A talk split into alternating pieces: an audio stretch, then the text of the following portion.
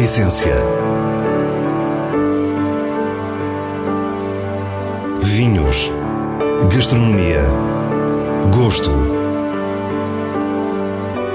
A Essência tem a autoria da revista de vinhos A Essência do Vinho, com Célia Lourenço.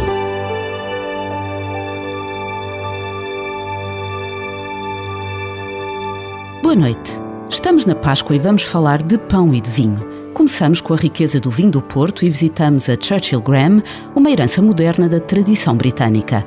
Depois vamos conhecer o pão do Vale Encantado, as espadas de Ilhavo, amassadas e cozidas por mulheres ao longo de gerações.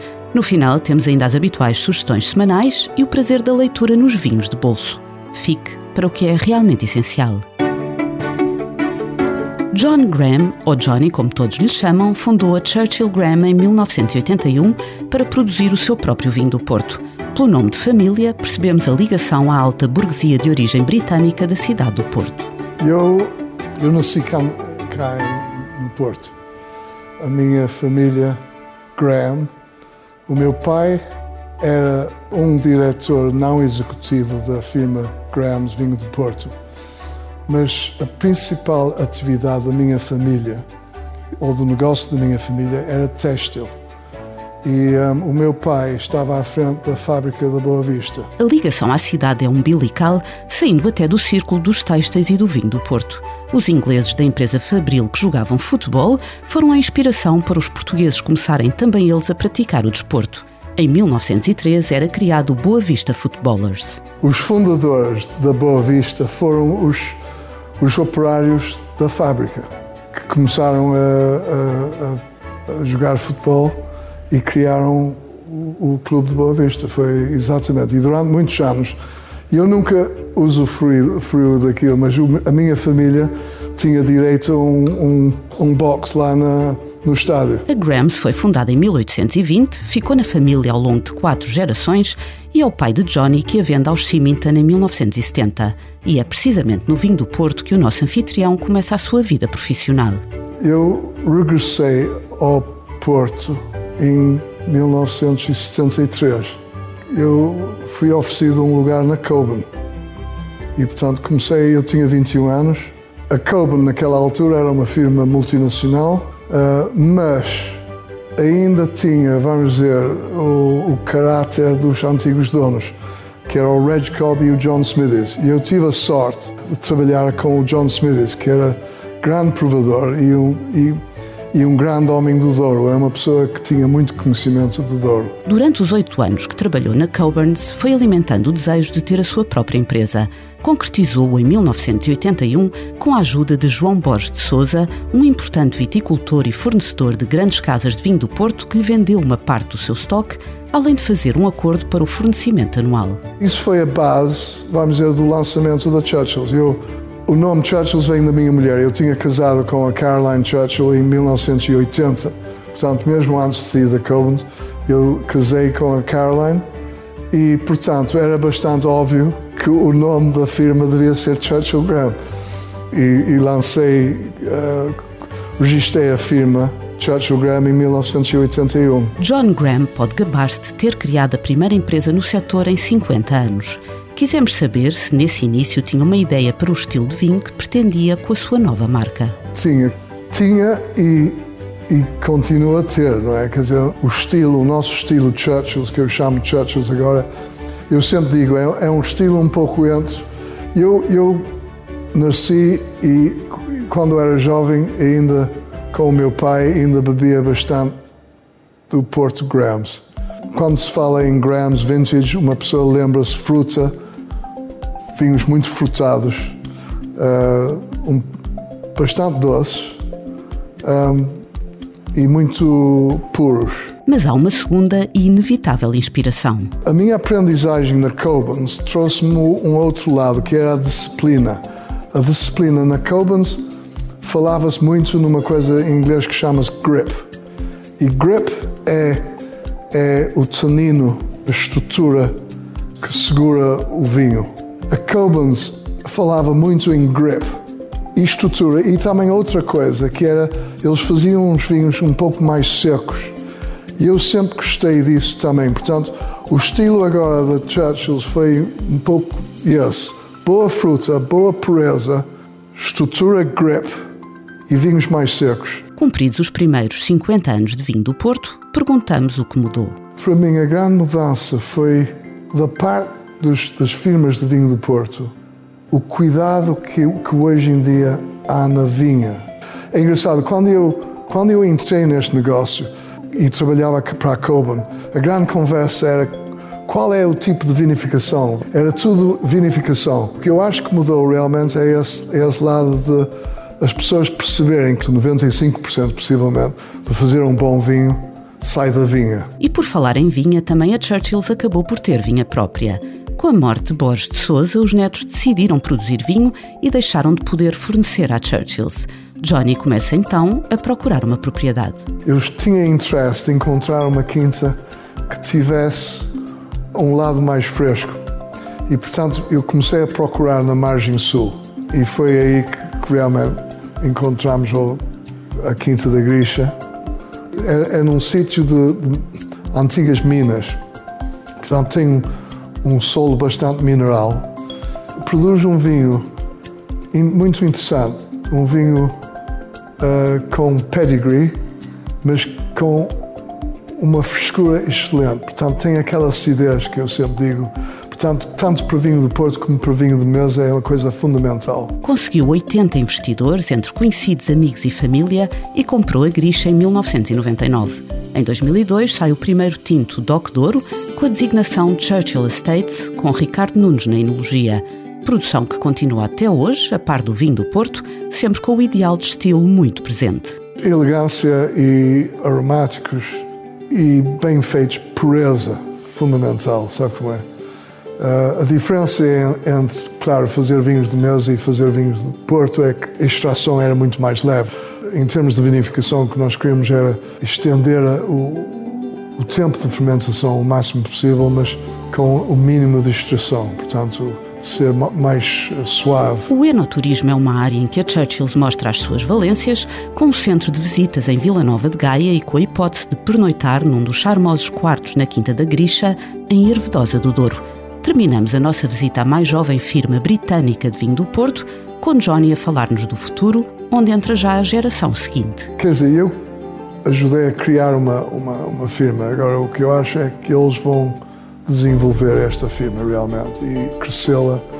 Portanto, vinho de Porto eu acho que há, há muito para fazer e no vinho de mesa igual, ainda mais.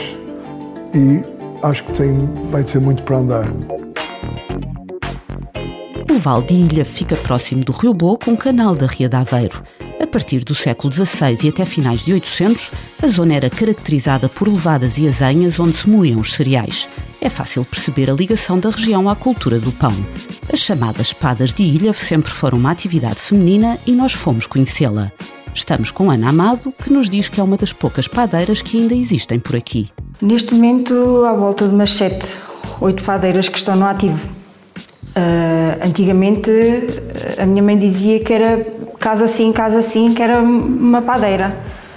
Agora elas foram envelhecendo e, e, e a tradição uh, vai, vai, vai acabando.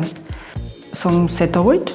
Todas estas padeiras têm hoje mais de 65 anos e, apesar de persistirem na atividade, dizem-se cansadas. A Ana é uma exceção. Eu sou a mais nova, porque quando, uh, quando eu acabei o meu curso, a minha mãe faleceu e eu achei que esta tradição ia acabar porque o meu pai sozinho não conseguia fazer uh, o trabalho sozinho e eu agarrei mais ele. Com ela tem o pai e o marido que ajudam sobretudo a acender o lume e a distribuir o pão.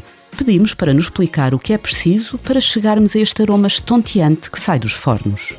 Nós no dia anterior, no dia anterior, por volta das 5 da tarde, uh, amassamos tanto a massa das espadas como a massa do pão doce uh, e depois fica a levedar.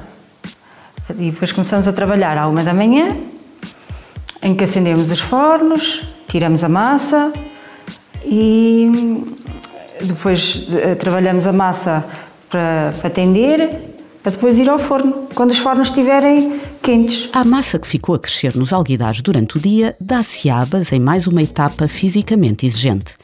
Toda a força do corpo é colocada sobre os braços e com as mãos integra-se a superfície que ficou mais sólida na fermentação com um pouco de água, levantando as quatro partes laterais e juntando-as no centro. Deixa-se repousar enquanto o forno aquece e de seguida tendem-se finalmente os pães. Depois pomos ao forno uh, e quando a massa estiver, quando o pão estiver cozido e sair todo o pão do forno, uh, temos que pôr novamente lenha e para tornar a aquecer porque estes fornos não mantêm a temperatura. E todo este processo é ao longo de toda a noite. Noite após noite é a mesma rotina e percebemos porque é que este é um trabalho que tem vindo a ser abandonado. Depois de manhã preparamos o pão para podermos sair nas carrinhas, fazemos a distribuição das lojas e de seguida a distribuição das portas. A qualidade destes pães começa logo na farinha, inicialmente das moagens tradicionais do Val de Ilhavo, ainda hoje uma farinha sem qualquer tipo de aditivo. Sim, a farinha é farinha normal, só moído o trigo e, e, e, a farinha. Tanto que uh, alguma farinha ainda vem com, com algum tipo de farelo, porque é uma farinha mais natural. Uh, e é só. Não tem segredo nenhum. Já falámos do misto de força e delicadeza no amassar destas pequenas peças de artesanato. Também do tipo de farinha. Ana Amado refere ainda dois outros pontos para a qualidade das espadas. O tempo de levedura, né? porque se nós. Eu também consigo fazer pão rápido, se eu lhe fizer mais fermento, mas isso não vai, vai tirar a qualidade do, do produto. Né? Se nós adicionarmos mais fermento, muito mais rápido, conseguimos pão, mas isso tira a qualidade. E estes fornos fazem toda a diferença, porque uh, a lenha onde cose, tudo isso faz uh, com que tenha toda essa diferença. A massa tem uma consistência diferente, porque tem o tal tempo de levedura, tudo tem, tem o seu tempo. Numa homenagem às mulheres que mantêm o fabrico tradicional deste pão, a Câmara Municipal de Ilha criou a Rota das Padeiras, trilhos que nos guiam pelo Vale Encantado e que nos ajudam a perceber a cultura do pão que aqui se vive. Uma cultura que nos alimenta o corpo e a alma. Os bolos doces que referiu Ana são agora muito apreciados na Páscoa, quanto às espadas, parecem pequenas culturas saídas dos gestos rítmicos das suas mãos. Que era o pão que nós fazemos, que nós, eu lembro-me da minha avó fazer, uh, antigamente era assim, mais, mais saudável. A essência. Passamos agora às habituais sugestões do diretor da revista de vinhos, Nuno Pires, escolhidas nos selos altamente recomendado e boa compra da revista. Procura Vinhas Velhas 2019 é produzido no Alentejo por Susana Esteban. Trata-se de um vinho branco de grande nível, com a profundidade das vinhas velhas da Serra de São Mamede. Aromático estruturado, com dimensão e nervo, tem volume, barrica muito fina e final de grande persistência. Um vinho irresistível, altamente recomendado. Quinta da Alorna Reserva Toriga Nacional Cabernet Sauvignon 2018 é um tinto produzido na região do Tejo. O aroma alia a elegância floral da Toriga à faceta mais vegetal do Cabernet. Tem tanino sério, é assertivo e fluido, pede tempo e gastronomia a preceito. E é uma boa compra. Nos vinhos de bolso trazemos-lhe livro de receitas dos lugares imaginários de Alberto Manguel. Enquanto esperamos pela abertura da biblioteca pessoal de 40 mil livros que o autor argentino escolheu oferecer à cidade de Lisboa, deliciamos-nos com esta obra. Diz-nos no prefácio que sempre se sentiu atraído por histórias em que as personagens se detêm a comer, passam o tempo a cozinhar ou se reúnem à volta da mesa. Daí a cozinhar os pratos que imaginava nestas histórias não demorou muito e reuniu-os aqui neste livro, que é também uma viagem pela literatura. Livro de receitas dos lugares imaginários é uma edição tinta da China. E é com este vinho de bolso que nos despedimos. Para a semana, à mesma hora, teremos mais vinhos e muitas histórias contadas por quem os faz. Tenha uma Santa Páscoa.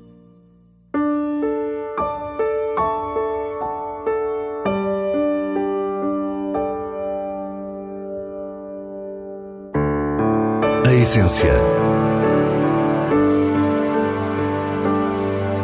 Vinhos. Gastronomia. Gosto. A essência tem a autoria da revista de vinhos A Essência do Vinho, com Célia Lourenço.